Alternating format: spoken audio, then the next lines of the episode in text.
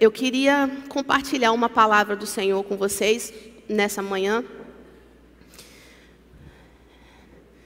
E de verdade é uma palavra que, que me perturbou essa semana, né? Que me perturbou essa semana e que tem levantado temor no meu coração. E eu queria que você abrisse aí a sua Bíblia. Amém? Igreja, vocês estão com Bíblia, né? Não importa se ela é digital ou não, tá? Mas abre sua Bíblia no Salmo 24. E nós vamos ler esse salmo, um salmo que tanta gente gosta de recitar o seu verso 7 em diante, né? Mas é um salmo que tem tantas características tão profundas que muitos de nós desconhecemos, e eu queria falar um pouco desse Salmo 24. Amém? Esse salmo é um salmo de peregrinação de Davi, e nós vamos falar sobre a presença santa de Deus. Essa presença santa que nos constrange, essa presença santa que nos transforma. Aí você vai falar assim, mas esse salmo tem a ver com isso? Tem, tem. E é sobre isso que nós queremos debruçar nessa manhã. O Salmo 24 diz assim: Do Senhor é a terra e tudo que nela existe, o mundo e os que nele vivem. Pois foi ele quem a estabeleceu sobre os mares e afirmou sobre as águas. Quem poderá subir o monte do Senhor? Quem poderá entrar no seu santo lugar? aquele, aquele que tem mãos limpas, coração puro, que não recorre aos ídolos e nem jura por deuses falsos. Ele receberá bênçãos do Senhor e Deus, o seu Salvador, lhe fará justiça. São assim aqueles que o buscam, que buscam a tua face, ó Deus de Jacó. Abram-se, ó portas Abram-se, ó portas antigas, para que o Rei da Glória entre. Quem é o Rei da Glória? O Senhor forte e valente, o Senhor valente nas guerras. Abram-se, ó portais, abram-se, ó portas antigas, para que o Rei da Glória entre. Quem é esse Rei da Glória? O Senhor dos Exércitos. Ele é o Rei da Glória. E eu declaro essa manhã que o Rei da Glória está nesse lugar. O Rei da Glória está nesse lugar, mas o Rei da Glória está onde você está conectado online. Seja a sua sala, seja a sua cozinha, seja o seu quarto, seja o seu ambiente de trabalho, o Rei da Glória está aí. E eu quero falar um pouquinho para você sobre o contexto desse salmo. Como eu disse, esse salmo foi um salmo utilizado em peregrinações. Né? escrito por Davi, esse salmo ele fala um pouquinho daquela passagem de quando Davi entende que ele precisava trazer a arca da aliança de volta ao centro da comunidade de Israel. Você conhece essa história, não é verdade? A arca da aliança que representava a presença de Deus estava nada mais, nada menos do que 20 anos fora de Israel. 20 anos, por 20 anos, a arca permaneceu na casa de Abinadab. E Davi, um rei vitorioso, que venceu inúmeras batalhas, Deus levantou Davi como um, um rei de guerra, né? tem uma representação nisso. E Davi entende, após as últimas batalhas, inclusive contra o exército filisteu, que a arca que representava a presença, precisava voltar ao centro da comunidade de Israel. E Davi prepara um grande, um grande batalhão, um grande número de pessoas para que fosse com ele até a casa de Abinadab.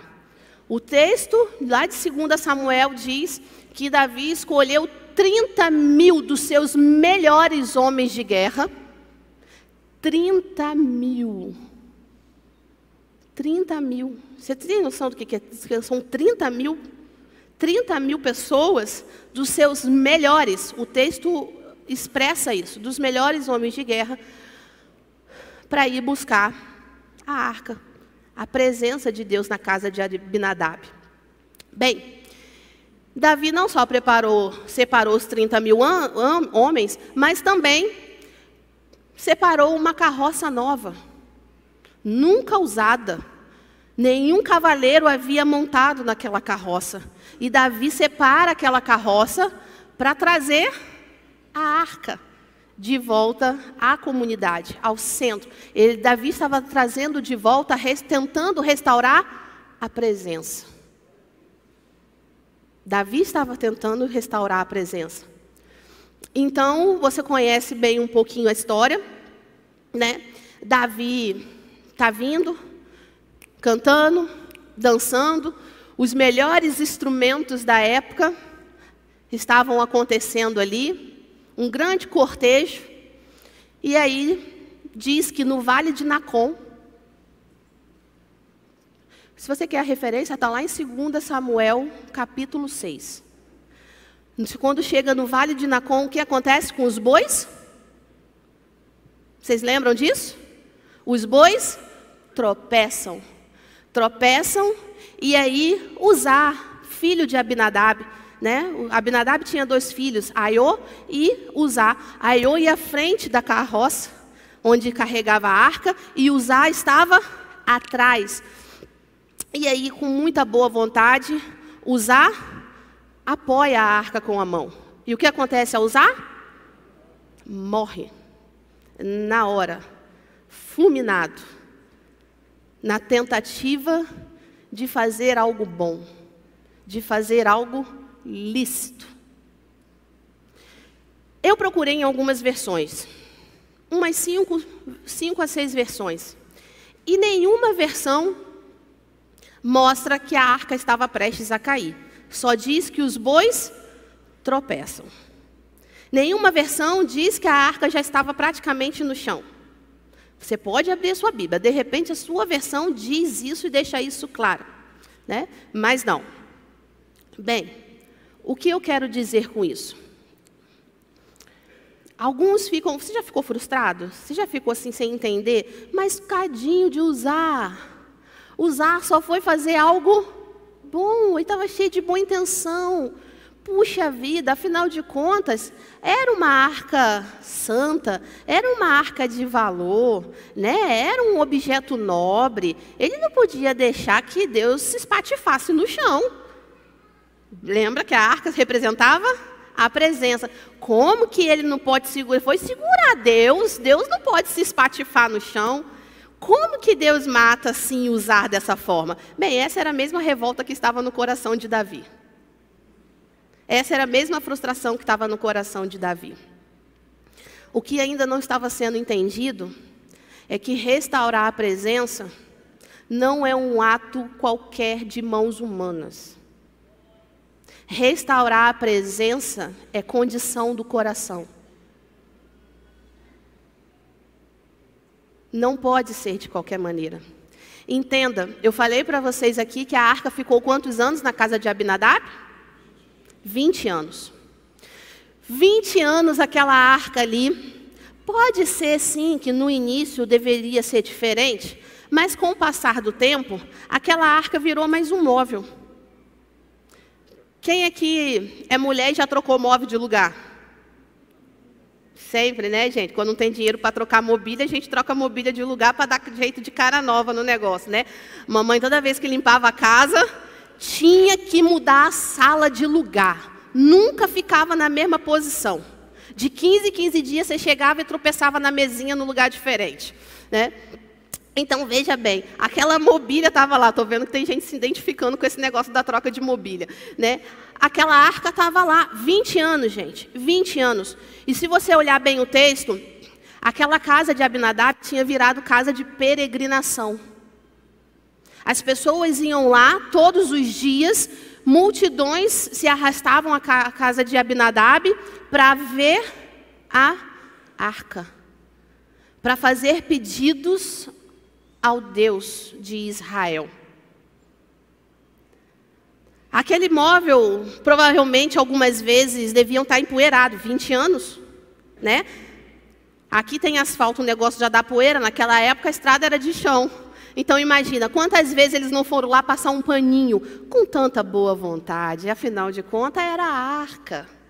Vamos passar um paninho, vamos espanar a poeira, porque o negócio está sujo. Era a arca. Sabe o que acontece aqui? Aqui surge, e escute, eu não estou falando que a palavra igreja nem existia no Velho Testamento, tá bom, gente? Mas aqui está sendo gerada a igreja de Abinadab. Sabe o que é a igreja de Abinadab? Uma igreja irreverente à presença, uma igreja idólatra, uma igreja desonrosa. Porque desonra é tratar como comum aquilo que é extraordinário. Eles estavam diante da presença de um Deus santo, mas eles tratavam aquela presença como comum, cheio de boa vontade, mas era comum cheio de boa intenção, mas era comum.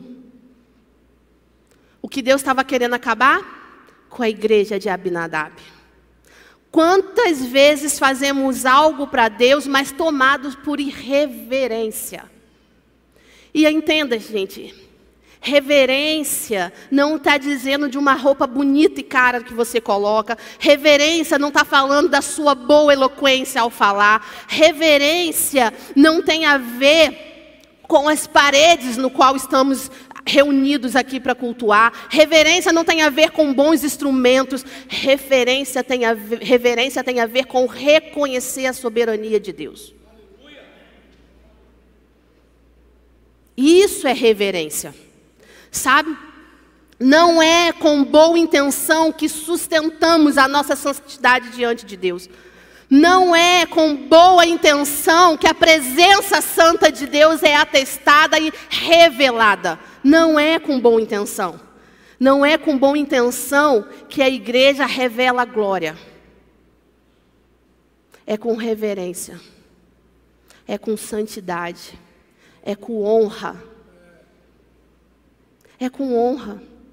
Nessa primeira tentativa de trazer de volta a presença, Davi fracassa. Davi fracassa. Davi fracassa e naquele momento, sabe, a falta de honra estava tão entranhada na comunidade de Israel, mas tão entranhada que nem era percebido. Davi não fez isso de propósito. Não foi de caso pensado. Não foi, foi tipo, meus movimentos são friamente calculados. Não foi tipo Chapolin. Né? Mas estava tão entranhada a falta de reverência que ela não era mais percebida. Por que, que não era percebida? Você, um bom leitor da Bíblia, com certeza você já fez o circuito 4x4, você está nesse circuito novo, né? Amém? Amém. Bom leitor da Bíblia. Você vai se lembrar que tem um período na história, pouco antes, né, dessa situação aqui, que os filisteus, eles roubam a arca da presença. Vocês lembram disso? Os filisteus roubam a, a arca da presença e eles são afetados, eles são castigados com úlceras, com feridas purulentas. E aí o desespero dos filisteus, que estavam matando toda a comunidade dos filisteus, o que, que eles fazem? Eles pegam a carroça, colocam a arca na carroça e devolve. Devolve a arca. E olha só que interessante, você parou para notar que não tinha condutor na carroça? Quando os filisteus colocam a arca ali na carroça e ele manda ir, se elas seguirem pelo caminho tal, vamos, a gente vai, vai realmente acreditar que existe o Deus de Israel. Se elas seguirem para outro caminho, aí era só uma arca, era só mais um, um apetrecho, era só mais um móvel. E sem condutor, aonde que a arca chega? Porque o condutor era o próprio Deus. Se o próprio Deus foi capaz de conduzir aquela carroça, você acha mesmo que ele não era capaz de livrar a arca do tombo? Mas sabe o que acontece? A irreverência estava impregnada na comunidade de Israel. Impregnada. Por que impregnada, gente? Porque eles estavam fazendo os mesmos atos do que os povos pagãos ao seu redor, no qual Deus tinha expulsado da presença. Você vai se lembrar que quando chega nessa história aqui, a comunidade de Israel já fez isso aqui, ó. Ora lá em cima, ora lá embaixo. Ora super bem com Deus, ora uma tragédia. Não é verdade? Aquele povo havia se perdido. Ele havia perdido o temor à santa presença de Deus, à soberania de Deus. E acontece esse desfecho. Por conta da igreja que se estabelece na casa de Abinadab. Israel experimentava de uma igreja morta. Uzá morre. Todas as vezes, gente, Todas as vezes que a gente tenta fazer algo para Deus, sem a reverência da presença dEle, essa igreja se estabelecerá como uma igreja morta. Uma igreja morta. E sabe, no contexto de Davi, Davi foi um rei que venceu muitas batalhas para Israel. Davi foi o rei que venceu inúmeras batalhas. Todas as vezes que Davi entrava em guerra, Deus dava, concedia vitória a Davi. Sabe o que isso me lembra? Que nós podemos perder essa reverência, principalmente em períodos de vitória. Está tudo bem. A igreja de Jesus está linda. Células estão se multiplicando pessoas estão experimentando curas. Então, então, não nos falta nada. Tudo que a igreja precisa, Deus tem mandado. Tem mandado recurso, tem mandado gente, sabe? Tem mandado bênção atrás de bênção. É ou não é? Tempos de facilidade pode fazer homens fracos. Tempos de facilidade pode gerar homens fracos. E a nossa força tem a ver como nós tratamos um Deus santo.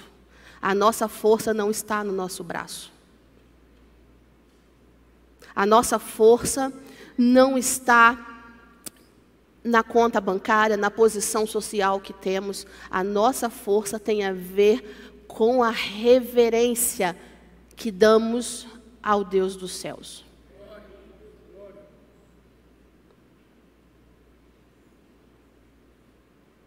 Davi experimenta daquela frustração naquele momento, não só frustração, primeiro ele experimenta de medo. Tá lá, vamos, eu vou ler aqui, se você quiser abrir em 2 Samuel 6. Olha só o que, que diz. De novo, Davi reuniu os melhores guerreiros de Israel, 30 mil ao todo. Ele e todos os que acompanhavam partiram para Balá, em Judá, para buscar a arca de Deus, a arca sobre qual é invocado o nome, o nome do Senhor dos Exércitos, que tem o seu trono entre os querubins acima dela.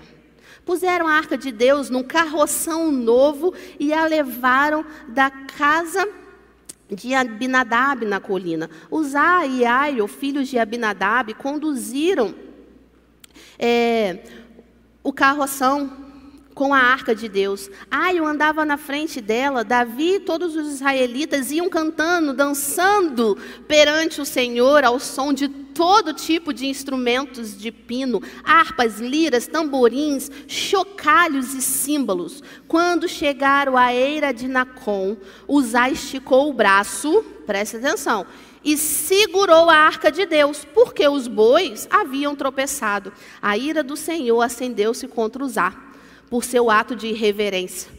Por isso Deus o feriu e ele morreu ali mesmo, ao lado da arca de Deus. Davi ficou contrariado, porque o Senhor, em sua ira, havia fulminado Uzá. E até hoje aquele lugar é chamado de Pérez Uzá. Naquele dia, Davi teve medo do Senhor e se perguntou: Como vou conseguir levar a arca do Senhor?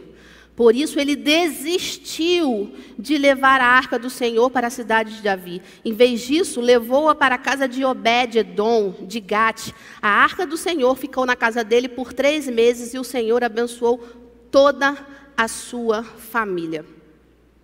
Olha, gente, como eu falei aqui para vocês, Davi toma, toma, se toma de ira, né? de medo, de revolta, de frustração. Mas eu queria que você lembrasse de uma coisa que está aqui. As nossas frustrações, os nossos medos, eles são resultado dos nossos maus posicionamentos, das nossas péssimas escolhas.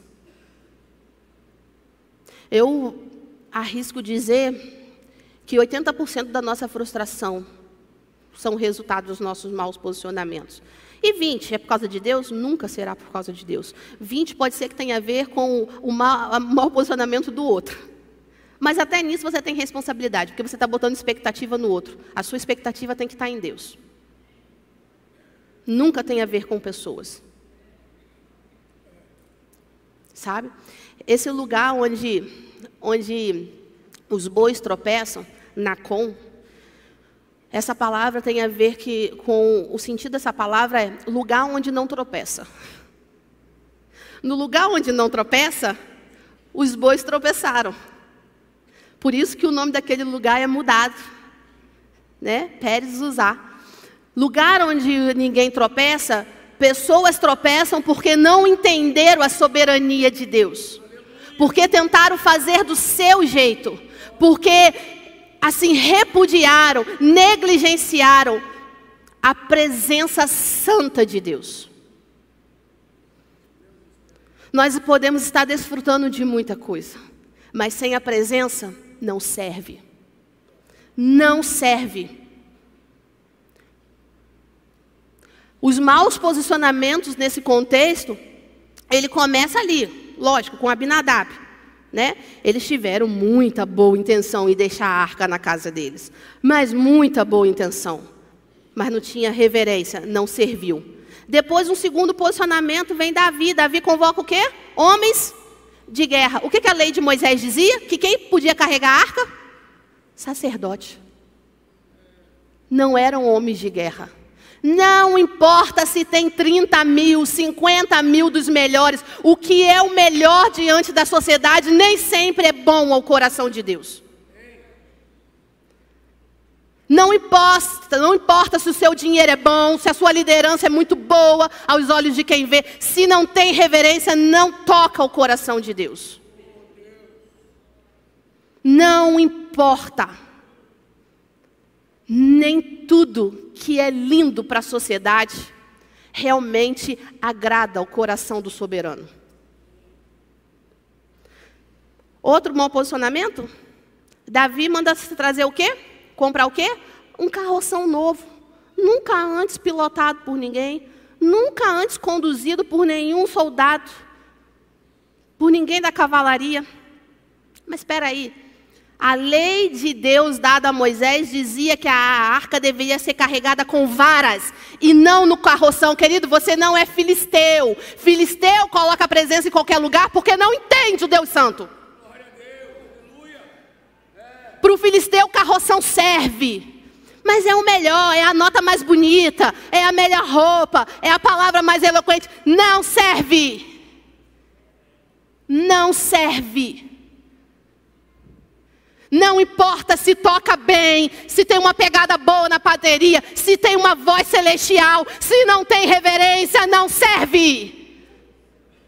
Não revela a glória de Deus. Não importa se a sua célula é top, que está cheio, que todo mundo gosta, se aquele expediente ali for só um encontro na sua agenda, não tem reverência, não serve. Vai morrer. Não importa se você tem muito e você pode dar o melhor do seu recurso, se não tiver reverência, não serve.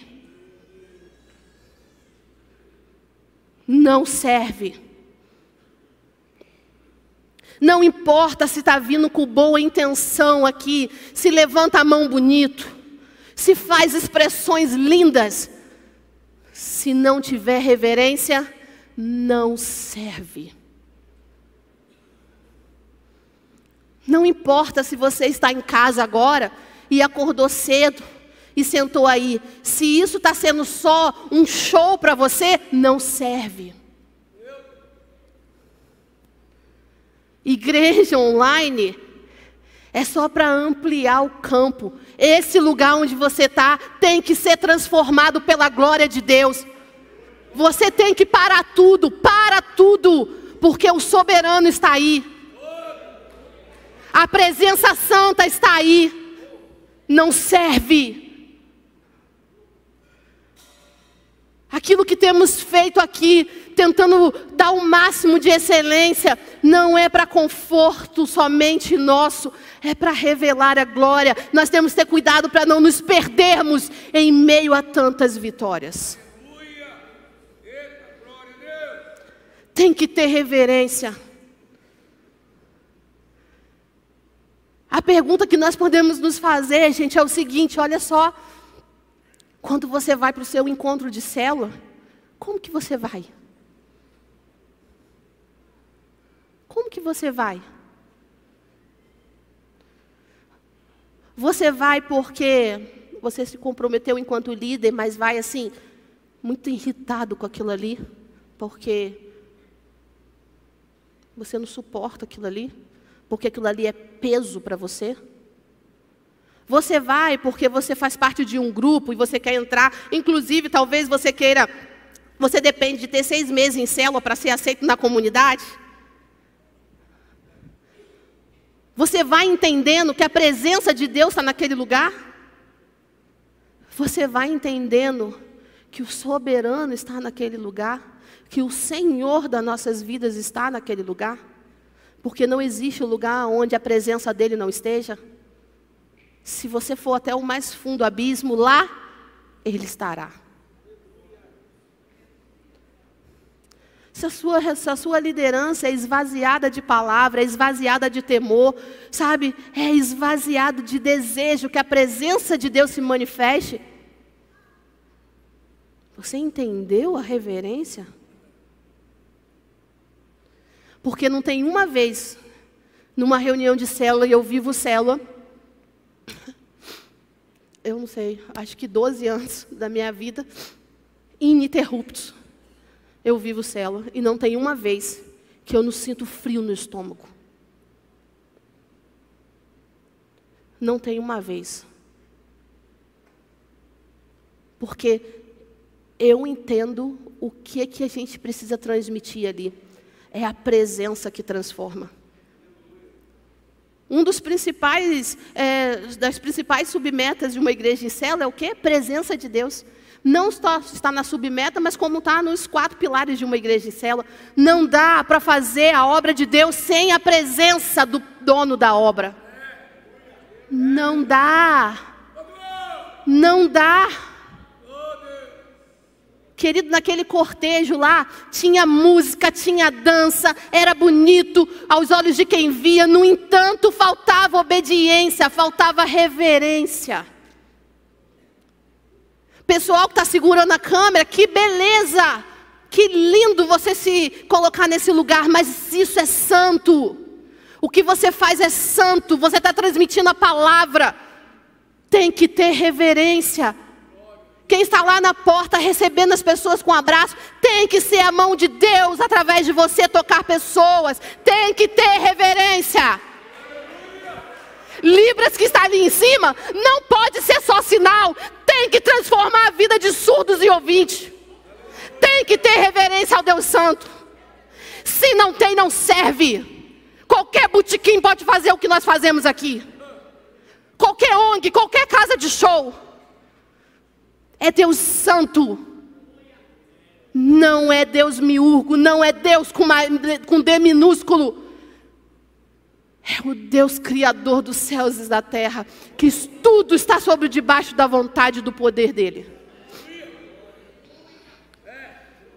Pode ter barulho, pode ter multidão, pode ter carro novo, pode ter muita gente, mas se não tiver reverência, não serve.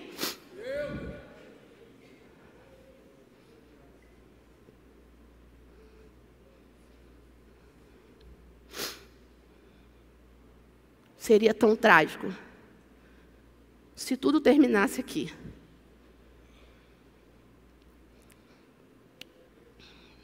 Mas o mais fabuloso no reino de Deus é que as oportunidades de Deus se renovam sobre nós. Elas são infinitas sobre nós. Você e eu, nós temos tempo para olhar aquilo que nós temos produzido em nome dEle e ver o quanto da presença dEle tem ali. O quanto nós temos trazido Ele para o centro. O quanto temos reconhecido a soberania dEle. A escola pode ser linda, pode estar cheia de matrícula, cheia de aluno. Se não tiver reverência, não serve. Não serve. E se você for tão honesto quanto eu, você vai perceber para a sua vida, você vai olhar para ela e vai ver vários momentos da sua vida que você tratou com desonra esse Deus Santo. Que você o tratou como comum como comum. O tempo da oportunidade de Deus se apresenta diante da igreja. Não podemos tratar como comum aquilo que precisa ser tratado com honra ou aquele que precisa ser tratado com honra. Sabe, o incrível no reino de Deus é que esse reino da oportunidade, ele sempre se renova sobre nós. E ele se renovou sobre Davi. Ele se renovou sobre Davi, ele se renovou sobre a comunidade de Israel. Quer ver? Primeira Crônicas. Primeira Crônicas no capítulo 15. Primeira Crônicas no capítulo 15, a partir do versículo 11, diz assim: Pelo fato de vocês não terem carregado eu vou, desculpa, estou lendo 13, o 11. Em seguida, Davi convocou os sacerdotes, Zadok e Abiatar, os levitas Uriel, Asaías, Joel, Semaías, Eliel e Aminadab. Não é Abinadab, é Aminadab, tá bom? É parecido, mas não é igual, tá bom? Não é a mesma coisa. E lhe disse: Vocês são os chefes da família levitas. Vocês e seus companheiros levitas deverão consagrar-se e trazer a arca do Senhor, o Deus de Israel para o local que preparei para ela. Pelo fato de vocês não terem carregado a arca na primeira vez, a ira do Senhor, o nosso Deus, causou, causou destruição entre nós. Nós não tínhamos consultado sobre como proceder. Então, os sacerdotes e os levitas chegaram à arca de Deus, apoiando as varas da arca sobre os ombros, conforme Moisés tinha ordenado e de acordo com a palavra do Senhor. Davi entendeu que o comportamento dele e de toda a comunidade mostrava um comportamento desonroso diante de uma presença santa. Estava no, tava no mandamento. Quem carregava a presença? Os sacerdotes. E eram sacerdotes específicos. Eram os das tribos de Levi. Não eram as outras categorias de sacerdote. Tinha que ser os levitas. E não era carroção. A presença de Deus, ela não está sobre coisas. A presença de Deus se manifesta sobre pessoas. Tem que sentir o, peso, o peso da presença no ombro, querido tem que sentir o peso da presença no ombro. Aquele que vive em glória não permanece de pé, rígido, ele cai de joelho diante dessa presença. Não é boi, é gente. Se você ler lá em 2 Samuel, o texto primeiro que lemos lá, vai dizer que a cada seis passos, sacrifício. A cada seis passos, sacrifício. A cada seis passos, sacrifício. E a gente quer facilidade?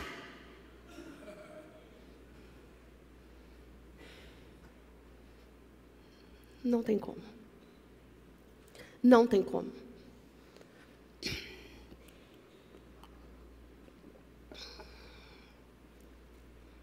Temos tratado esse Deus Santo com a reverência e a honra que ele merece? Ou temos deixado de lado a santidade dessa presença? Era mandamento. Você lembra quando Josué foi atravessar o Jordão? Qual foi a ordem de Deus? A arca passa, o rio abre e a presença não se movimenta. A arca não se movimenta enquanto o último não passar. Você lembra em Jericó, quando foram lutar para os muros cair? Quem é que circulava junto? A presença. Não foi a quantidade de guerreiros que venceu aquela batalha. Foi a presença santa do Deus soberano, o Criador de todas as coisas.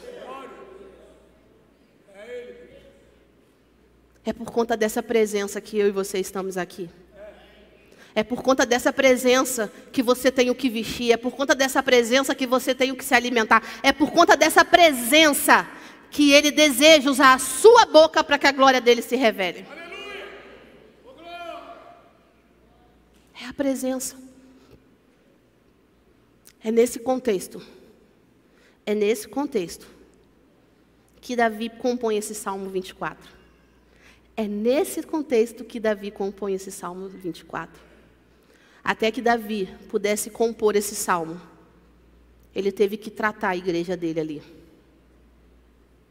Até que Davi pudesse celebrar, salmodiar essa verdade, ele teve que tratar a igreja. Ele teve que trazer a igreja para o plumo e para o nível, mostrando: olha, não se relacione comigo de qualquer forma. Isso fazem os pagãos, vocês não. Vocês são a minha igreja gloriosa. Vocês são a minha noiva bendita.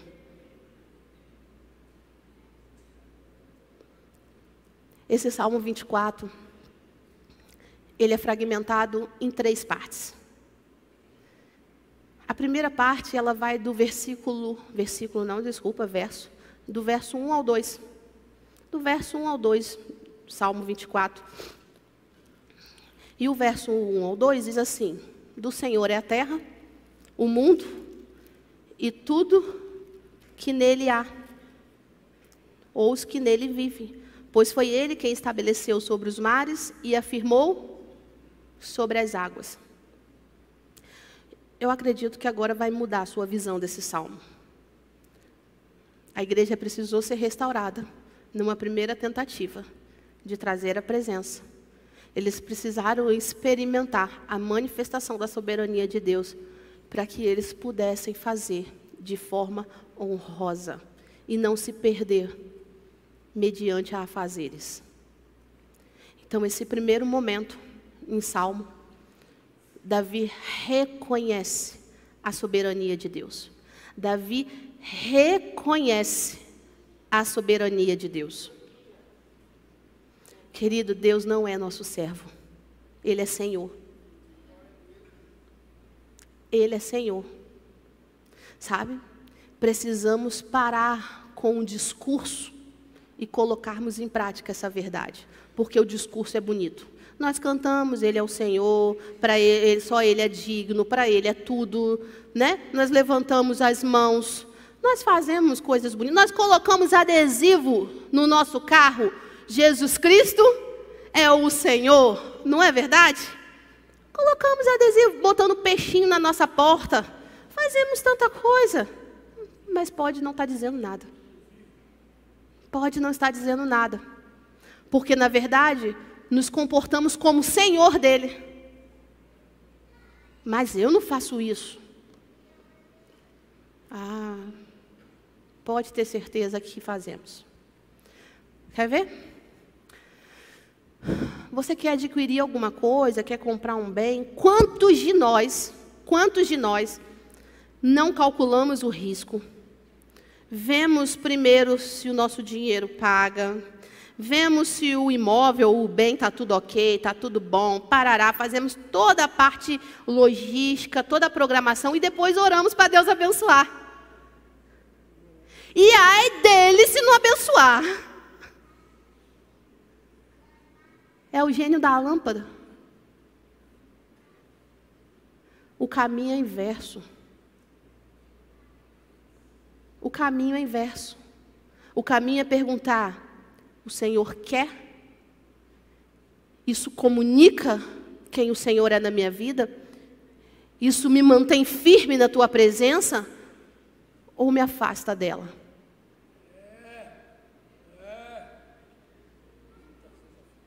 Eu não estou falando que fazer planejamento é errado, não, gente. Eu não estou falando que você calcular os riscos é errado, não. Muito pelo contrário, né? A palavra diz: olha, quem quer construir uma torre e não calcula, não é verdade?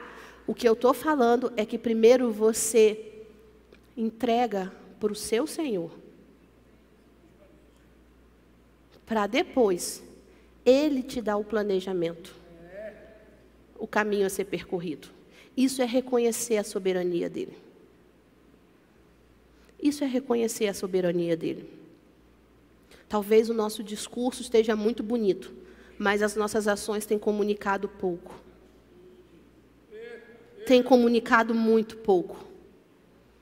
Ele que faz da forma que ele quer, no tempo que ele quer, do jeito que ele quer, usando quem ele quer. Sabe, será que realmente temos submetido tudo à vontade dele? Ou somente aquilo que nos é conveniente? Senhor, eis-me aqui, envia aquele ali. Não, nós estamos numa visão linda de célula. Essa igreja é uma abençoada. Olha como é que tem expandido. Mas agora não. Agora eu tenho que estudar. Agora eu tenho que casar. Agora eu tenho que me estabelecer profissionalmente. Agora eu tenho. Enquanto eu tenho que fazer outras coisas, Ele me abençoa. Porque Ele é bonzinho. E Ele precisa atender o desejo do meu coração. Será realmente que não temos tratado o Senhor como servo? E quero falar para vocês que isso angustia o meu coração, isso bate aqui. Quando Júnior falou assim: Ah, você pode pregar? Eu falei assim: Não. Não. Pega outro. Pega a Suelen. Eu falei. Aí ele. Eu estou perguntando se você pode. São dois domingos, tem mais pessoas, você pode? Aí eu falei assim: tá, se não tiver outro. Eu falei, não estou perguntando se tem outro, estou perguntando se você pode. Foi esse diálogo lindo. Né? eu falei assim, se ninguém mais pode. Você viu com Suelen? Aline, você pode? Aí eu falei, tá. Aí, umas duas horas depois, eu, ei, pode ser no outro domingo? Mas, não, bota a Pablo primeiro. bota a Pablo e Ellen primeiro, né? E aí eu falei assim, meu Deus do céu. Gente, é sério. Queria mesmo que cada um de vocês tivesse que subir aqui para falar alguma coisa. Um negócio, é, é difícil, não é difícil não, Pablito? É difícil, né? Não tem facilidade aqui não, sabe? E aí eu falei assim, ah, tá bom. Aí semana passada, o Pablo até perguntou assim, e aí, tá, tá tudo ok? Eu falei assim, que ok, irmão, não tem nada. Estou desesperada. Né? Porque eu, eu tinha separado a palavra lá em Filipenses e eu estava, não, tá tudo bem, Filipenses, vou preparar aqui, vou arrumar, já tinha visto, né? Quatro pontos. Pá, pá. Sabe, só que Deus não deixou. Deus não deixou. Deus não deixou porque não é o que eu quero. A palavra não é minha. A palavra é dele. E aquilo que ele tem para comunicar, gente, se não, se não passar primeiro aqui, não serve. Se não afetar Pablo, não serve. Se não afetar quantos outros que estiverem aqui, não serve. Se não, se o louvor a ser ministrado, se não afetar quem está tocando, quem está cantando, não serve. Não serve. E eu falei assim, mas eu não tenho nada. E eu estava desesperada essa semana toda. Eu estava desesperada, gente. Desesperada. Porque não são palavras bonitas que tocam corações. Não são. Palavras bonitas podem impressionar a mente. Mas é, tem que ser a integralidade do homem, quem tem que atravessar o coração. E eu falei assim: eu não tenho nada. O que que eu vou falar? E sinceramente, gente, de quarta para quinta, Deus não deixou eu dormir. Eu não consegui dormir. Eu não lembro quem foi, acho que, acho que foi até Robertinho. Eu estava fazendo um hino na quinta de manhã. Disse: Você está bem? Eu falei Estou um caco, mas estou ótima. Estou um caco, mas estou ótima. Porque eu passei a noite toda em claro. Mas como Deus falou, por que, que é do seu jeito? Você não me consultou. Eu estou aqui. Eu sempre estive aqui. Eu sei o que transmitir para a minha igreja. A igreja é minha, não é sua. Volta para o lugar de reverência. Reconheça a minha soberania. E foi a madrugada toda. Eu estava um caco, mas eu estava ótima. Eu estava ótima. Por que, que eu estou falando isso? Porque são em coisas simples que a gente devolve o controle para ele. São em coisas simples. É coisa do tipo dobra para a direita ou dobra para a esquerda no trânsito. Mas eu vou incomodar com Deus com isso? Ele quer ser incomodado por você. Ele quer ouvir a tua voz. Ele tem ciúme de você. Ele arde por você. Ele quer isso. Ele quer participar dos menores momentos da sua vida. Ele não quer ser consultado como um gênio da lâmpada. Ele não quer. Reconhecer a soberania é confiar que a sua vontade é boa, perfeita e agradável a todo tempo. Quando você não percebe, quando você não entende, quando parece estar em desordem, a vontade dele continua sendo boa, perfeita e agradável. Não tem frustração.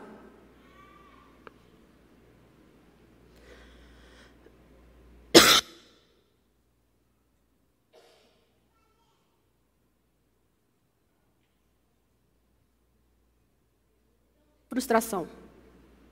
Nós não experimentamos de frustração quando nos sujeitamos à vontade dEle. Reconheça a soberania de Deus. Saia daqui falando, Senhor, eu coloco cada instante da minha vida diante do Senhor. Eu devolvo a honra para o Senhor. Eu não quero me acostumar. Quantas vezes saímos da nossa casa para vir a esse lugar porque está marcado na agenda. E não porque você deseja ter um encontro com a presença. Quantas vezes eu não vim até aqui porque eu tenho compromisso pastoral com essa igreja? Está errado. Não serve. Não serve. Nós somos tão lindos, gente. A igreja de Jesus é tão linda. A igreja de Jesus é tão poderosa.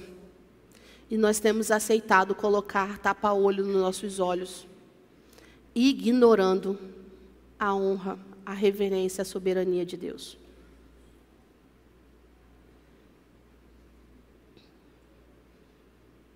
Mas a segunda parte desse salmo, se a primeira você precisa reconhecer, não adianta reconhecimento sem submissão. A segunda parte é submeter ao soberano. Submeta-se ao soberano. E a segunda parte ela está nesse Salmo 24, do 3 ao 6. E do 3 ao 6 diz assim: Quem poderá subir o monte do Senhor? Quem poderá entrar no seu santo lugar? Aqueles que têm mãos limpas, coração puro e não recorre aos ídolos e nem jura por deuses falsos. Esse ou ele receberá a bênção do Senhor e Deus, o seu Salvador, lhe fará justiça. São assim aqueles que buscam, que buscam a tua face, ó Deus de Jacó. Não se sustenta essa presença de qualquer maneira. Tem que ter mãos limpas, coração puro. E Deus não pode ser uma rota alternativa não dá para recorrer a outros deuses.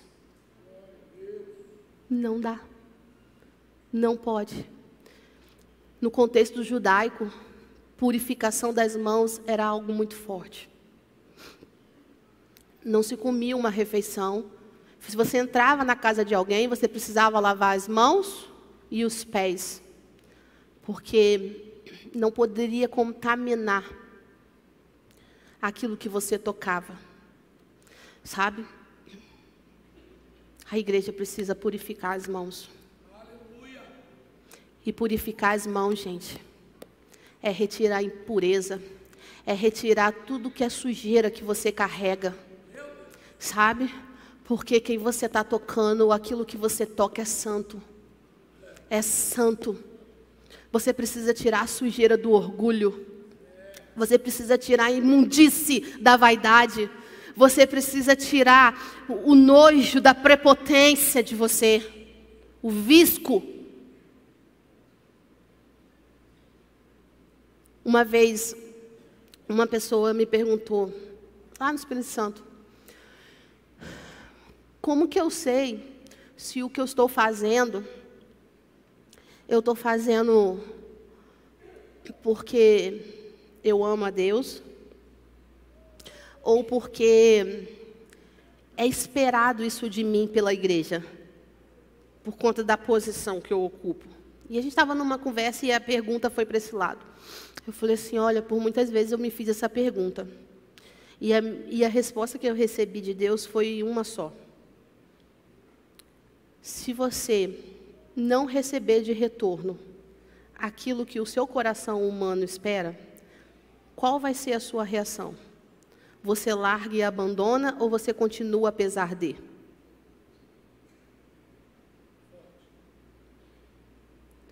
Porque se o que eu faço, eu faço pela posição que eu ocupo, eu faço por quem é meu marido, ou por causa disso ou aquilo, no primeiro momento de uma frustração, eu abandono.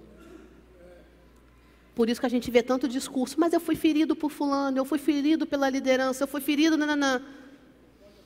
E eu não estou falando que isso não possa acontecer. Eu estou falando de uma permanência presa nesse discurso. Discurso do inferno, que é para paralisar a igreja de Jesus. Mas se eu continuo, é porque nunca foi por conta de homens, sempre foi por causa de Deus.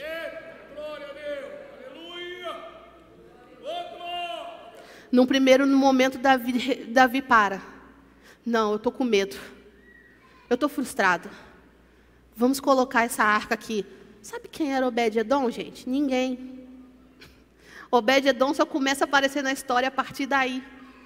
Obed-Edom, muito provável, era um dos espectadores daquele cortejo. Alguém que viu a música, pá, todo mundo dançando. O que está acontecendo? Deve ter ido para o portão assim, ou debruçado no murinho. O que está rolando aqui?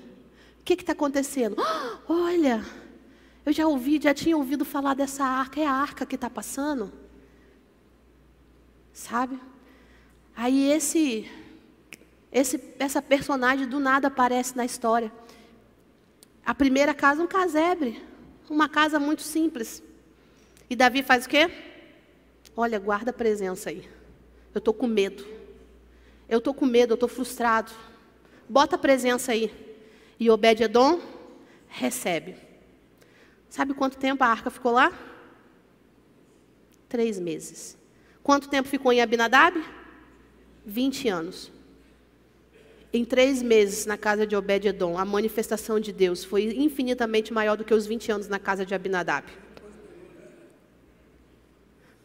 Porque aquele homem simples, comum, tratou com honra aquela presença santa. A palavra diz que ele não tinha filhos e tudo nele foi abençoado. Foi tão abençoado que alguém chega para Davi e fala: Olha, você não tem noção do como a presença está abençoando a casa de Obed-Edom. Você não tem noção do que a presença está fazendo na casa de Obed-Edom. E Davi volta até a casa de Obed-Edom e fala: essa presença é para toda a comunidade. Não é exclusivo de uma casa, de uma, uma família. Essa presença precisa contagiar. Vamos fazer da forma certa. Vamos honrar esse Deus do céu. Vamos voltar àquele caminho que nós nos perdemos perante, durante o, o, o cortejo de vitória. E Davi volta. Sabe? Mas aquela presença havia mudado tanto Obed-edom, tanto a casa de Obed-edom, que se você continuar lendo o texto, Obed-edom não foi mais o mesmo. A presença de Deus para Obed-edom não foi importante pelos favores de Deus, mas por quem ele era. Obed-edom larga sua casa, larga tudo e segue a arca. Ele se torna guardião da arca. Ele não podia mais viver longe dessa presença. Ele reconheceu a presença e submeteu-se àquela presença. As minhas mãos só servem se forem para servir a esse Deus soberano. Retira o orgulho, retira a vaidade, retira o ego. Ah, mas Deus não fez da forma que queria. Ele continua sendo Deus. Não é da sua forma, é da forma dele, é do modelo dele. Coração puro. Tem que ter coração puro. E coração puro é aquele coração, gente, que se movimenta por Jesus e por pessoas. Coração puro não é aquele que se respalda nos seus interesses egoístas, no seu conforto. Coração puro é aquele que entende quem é esse Deus, quem é esse Pai maravilhoso, esse Senhor digno de receber todo louvor, e entende que isso não pode parar em você, precisa revelar a glória, e pessoas precisam ser conectadas através dessa glória. Isso é coração puro. O que você tem feito? Você tem feito para ser vistos por pessoas ou ser aplaudido pelo céu? Coração puro. Mãos limpas, coração puro. E sem caminho alternativo. Ele diz que não recorrem a outros deuses, não jura de forma falsa. O Senhor não é uma rota alternativa, Ele é o único caminho. Sempre quando eu, eu, eu olho ou leio alguma coisa desse tipo, eu lembro de Bartimeu, gente. Você lembra da história de Bartimeu? O cego, que estava lá, ficava com a sua capa e ficava à porta da, da, da, da cidade esmolando. E ele ouve dizer que Jesus ia passar. Mas Bartimeu reconhece que Jesus não era qualquer um. Tanto que não era qualquer um que ele grita: Jesus, filho de Davi. Você sabe que a sua paternidade mostrava da sua identidade naquela época. Por isso que era Bartimeu, Bar, filho, filho de Timeu. Ele entendia que a paternidade que ele carregava atestava a identidade dele. E ele fala: Jesus, filho de Davi, tenha misericórdia de mim. Eu sei que você não é qualquer um. Jesus era um nome comum naquela época, tá? Era um nome comum. Você, o Senhor, não é qualquer um. O Senhor é aquele que muda a realidade. Tenha misericórdia de mim. E você sabe que não era qualquer pessoa que podia esmolar? Você tinha uma capa. A capa mostrava a casta que você servia, a casta que você habitava. E para você esmolar, você tinha uma capa específica. E quando Jesus manda chamar Bartimeu, você lembra o que, que ele faz? Ele dá um salto e joga a capa fora. Ele não guarda para voltar depois, se caso não der certo. Porque Jesus não era uma rota alternativa para ele. Jesus era o único caminho. Ele tem sido o nosso único caminho? Ou a gente recorre a outros meios quando ele não atende o desejo do nosso coração? Ou a gente tenta dar um jeitinho na palavra dele para satisfazer o nosso ego. Jesus não é caminho alternativo. Nós precisamos reconhecer a soberania. Nós precisamos nos submeter ao soberano. E por último, aquele que reconhece, aquele que submete, é aquele que encontra descanso. Descanse sobre a presença. E aí os últimos versículos 7 e 10. Do 7 ao 10. Que é que você conhece? Abram-se, ó portas, abram-se, ó portas antigas, para que entre o Rei da Glória. Quem é o Rei da Glória? O Senhor forte e valente nas guerras. O Senhor que faz todas as coisas. Esse é o verso. Sabe qual é o contexto disso aqui? Primeiro, o contexto militar dessa, desse período aqui, desse, desses versos, do 7 ao 10. Quando um rei voltava das guerras, as cidades naquela época elas eram muradas, né? E elas tinham várias portas. Você já ouviu algum texto? Você leu algum texto fala assim: ah, na porta chamada tal, na porta chamada tal. Na reconstrução vai falando, deixa muito claro que tinha várias portas. Então as cidades tinham muitas portas, tinham as portinhas, as portinholas que eram para os viajantes da noite, chamado de agulha, né? Que você tinha que passar de joelho arrastadinha, mas tinha o portão principal. E esse portão principal, quando o rei vinha vitorioso da guerra, o portão se abria. E era nesse portão principal que, nós, que o rei poderia passar com a cabeça erguida e vinha celebrando, porque com certeza vinha período de descanso e desfrute de vitória. Um desfrutar da vitória. Esse é o período, é, é, é a visão militar do texto. Né? Davi estava vindo trazendo o quê? A arca, vitorioso, triunfante, voltando, resgatando a presença para Israel. Mas deixa eu falar uma coisa para você. O Salmo 24 é um dos poucos salmos que é considerado salmo messiânico. E esse salmo messiânico, ele tem a ver, ele tem uma mensagem profética. Então, quando Davi compõe esse salmo aqui, verdadeiramente essa porta está falando do céu.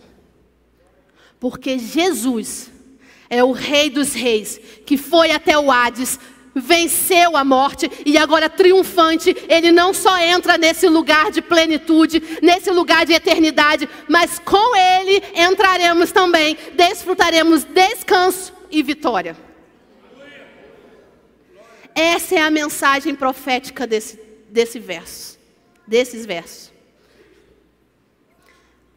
A mensagem profética mostra o Rei da Glória o Yahvé Sabaote, o Deus de guerra, aquele que foi ao Hades, entrando triunfante, entrando triunfante, e com ele nos é garantido essa entrada.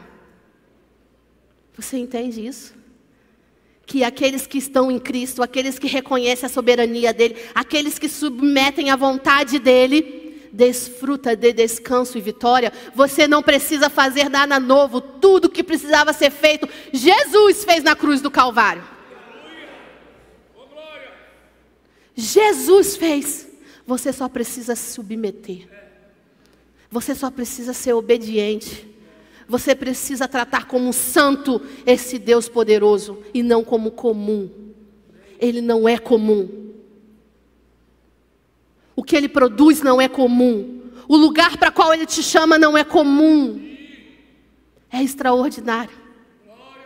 E eu encerro a minha palavra. Eu encerro a minha palavra. Eu digo para você, porque o Senhor lutou, nos é garantido descanso. Descanso é resultado de quem luta. Só experimenta descanso quem luta. Porque o Senhor venceu nos é garantido vitória.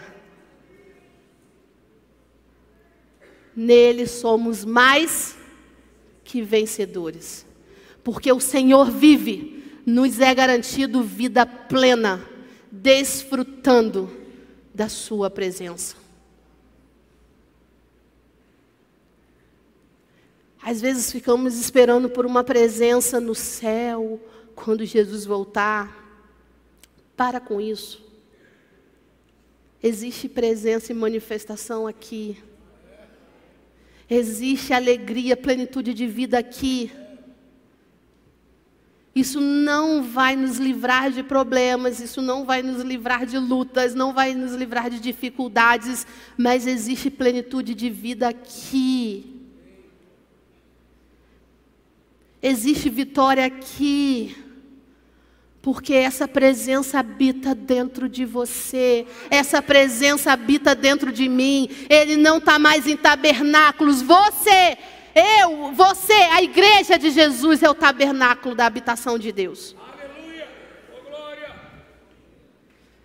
Querido, não trate como comum. Não, possamos, não podemos nos perder em meio aos afazeres. Não podemos nos perder. Se você, como eu, percebe que em dados momentos da sua vida, você não devolve a honra a esse Deus, sabe?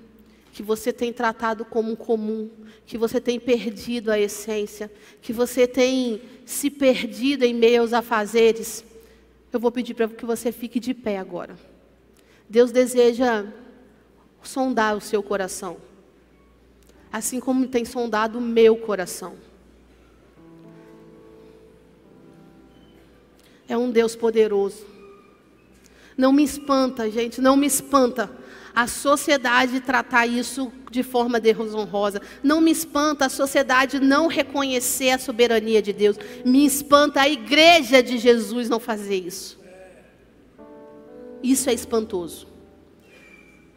Você vai ver muitas coisas, como nós temos visto, né, comportamentos desonrosos de pessoas falando acerca de Jesus, falando mal da igreja, falando mal, seja lá de quem for. Isso não me espanta, isso não me surpreende. Me surpreende quando nós esquecemos quem Deus é. Quando nós tratamos com desonra esse Deus maravilhoso. Quando nós fazemos para Ele de qualquer maneira. Quando não, não nos enchemos de temor para aquilo que Ele nos chama a fazer. Quando ele coloca alguém do nosso lado e diz, fala, e você tem medo, e não abre a sua boca, porque você tem medo de ser frustrado. Aquele que faz a vontade de Deus não experimenta frustração. Isso é mentira do inferno sobre você. Isso é isca para paralisar a igreja. Porque quem sabe quem Deus é, quem se submete à vontade dEle, é tomado de coragem, ousadia, de intrepidez é tomado. Tá bonito isso aqui. Tá bonito. E a palavra de Deus é não se esqueça quem vocês são. Cuidado. Cuidado que com as facilidades que eu estou proporcionando a vocês por amor, vocês não se percam. Cuidado. Se você deseja se juntar a mim, e falar: Deus, eu quero rasgar o meu coração diante do Senhor. Eu quero pedir que o Senhor sonde o meu coração. Eu quero implorar que toda sujeira, tudo que está contaminado, tudo aquilo, Senhor, que não revela a tua glória, sabe? Tudo aquilo que eu tenho tratado como comum diante do Senhor, que tem desonrado a tua presença soberana, eu quero pedir que o Senhor traga a minha memória agora. Eu quero submeter o meu coração ao clivo da sua avaliação. Eu quero mesmo, porque a tua presença é tudo que eu quero. A tua presença é tudo que eu preciso. Eu posso estar em palacetes, mas se a tua presença não está ali, não serve. Não serve. Melhor é um dia na tua presença do que outros mil em qualquer outro lugar. Eu quero que a minha vida revele a tua glória. Se essa é a tua oração nessa manhã, você pode sair do seu lugar, você pode vir aqui para frente, você pode se ajoelhar, você pode ministrar sobre pessoas, sabe? Porque onde Deus está é lugar santo. Onde Deus está é lugar santo. Senhor, eu não quero fazer de qualquer jeito, eu não entrego qualquer coisa para o Senhor. É o mais perfeito louvor é o mais perfeito louvor. Eu não quero cantar palavras vazias e esvaziadas. Eu quero falar para o Senhor aquilo que o meu coração reflete e aquilo que eu pratico.